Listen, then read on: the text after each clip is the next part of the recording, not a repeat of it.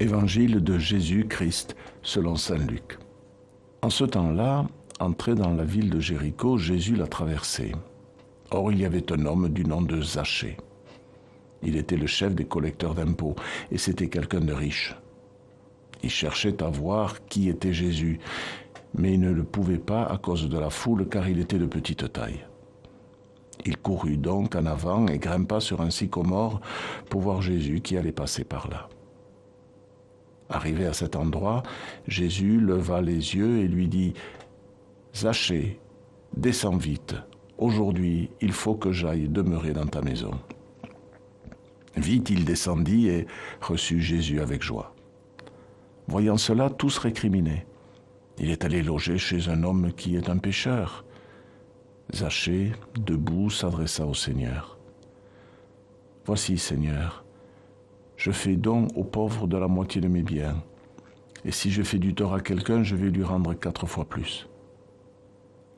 Alors Jésus dit à son sujet, Aujourd'hui le salut est arrivé pour cette maison, car lui aussi est un fils d'Abraham. En effet, le Fils de l'homme est venu chercher et sauver ce qui était perdu.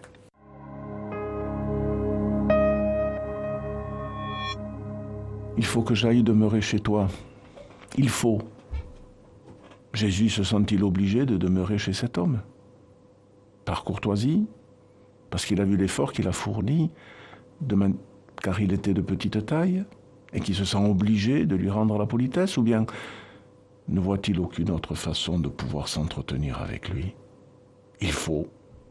Naturellement, il faut. Car c'est la mission même de Jésus, incarné au milieu des hommes dans leur quotidien, il nous accompagne dans nos propres quêtes. C'est même la mission que lui a confiée le Père et qu'il a librement acceptée.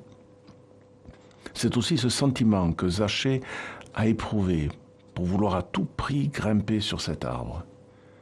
C'est le besoin irrépressible d'aller vers l'autre, de le rejoindre, là où il est, dans ce qui fait son espace de vie et qui deviendra par la présence du Christ son lieu de conversion.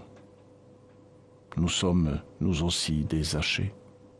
Nous aussi, nous devons être poussés par cette folle curiosité à l'égard de Dieu qui doit nous faire surmonter tous nos obstacles, nos petitesses, nos aveuglements, nos paralysies, pour pouvoir faire de nos vies des lieux inouïs de rencontre et de conversion.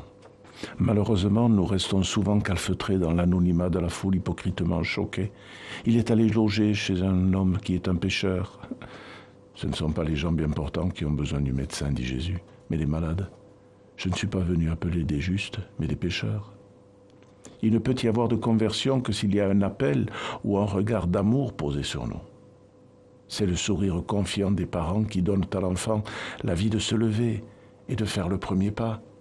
C'est la sollicitude du soignant qui donne au malade la force de s'en sortir.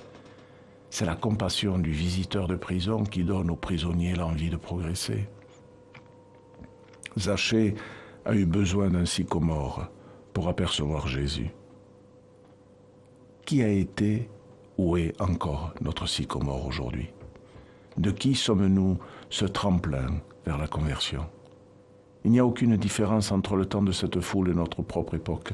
Et aujourd'hui encore, nous devons non seulement souhaiter ou nous réjouir d'être encore curieux de Dieu, mais nous demander comment nous pouvons aiguiser la curiosité de tous ceux que nous côtoyons. Au lieu de faire obstacle ou de nous sentir faussement scandalisés, devenons nous aussi des témoins de cette ascension vers le Seigneur. Réjouissons-nous avec nos frères.